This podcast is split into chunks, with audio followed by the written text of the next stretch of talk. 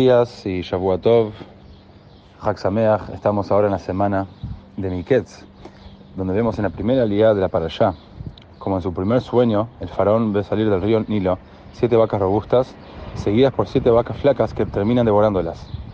Su segundo sueño, ve siete espigas saludables, siendo devoradas por siete espigas raquísticas.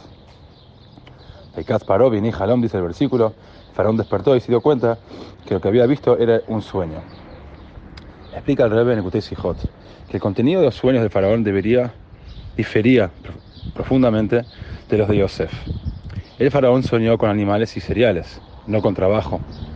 Los sueños de Yosef, en cambio, comenzaban con una imagen de trabajo, los hermanos, los hermanos juntando gavillas en el campo. Esto refleja la diferencia entre cómo Dios provee sustento a las personas santas y a las malvadas.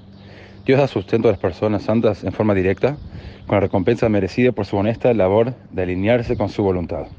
En cambio, las personas malvadas se resisten a la idea de, la autodisciplina y el trabajo, y por ello Dios les provee sustento solo porque debe hacerlo para garantizar su existencia.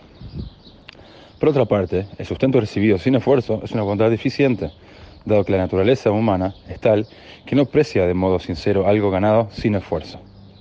Del mismo modo, en caso de que nos veamos tentados a pensar que podemos lograr algo sin trabajar duramente, debemos comprender que dichas nociones surgen de nuestro lado no santo.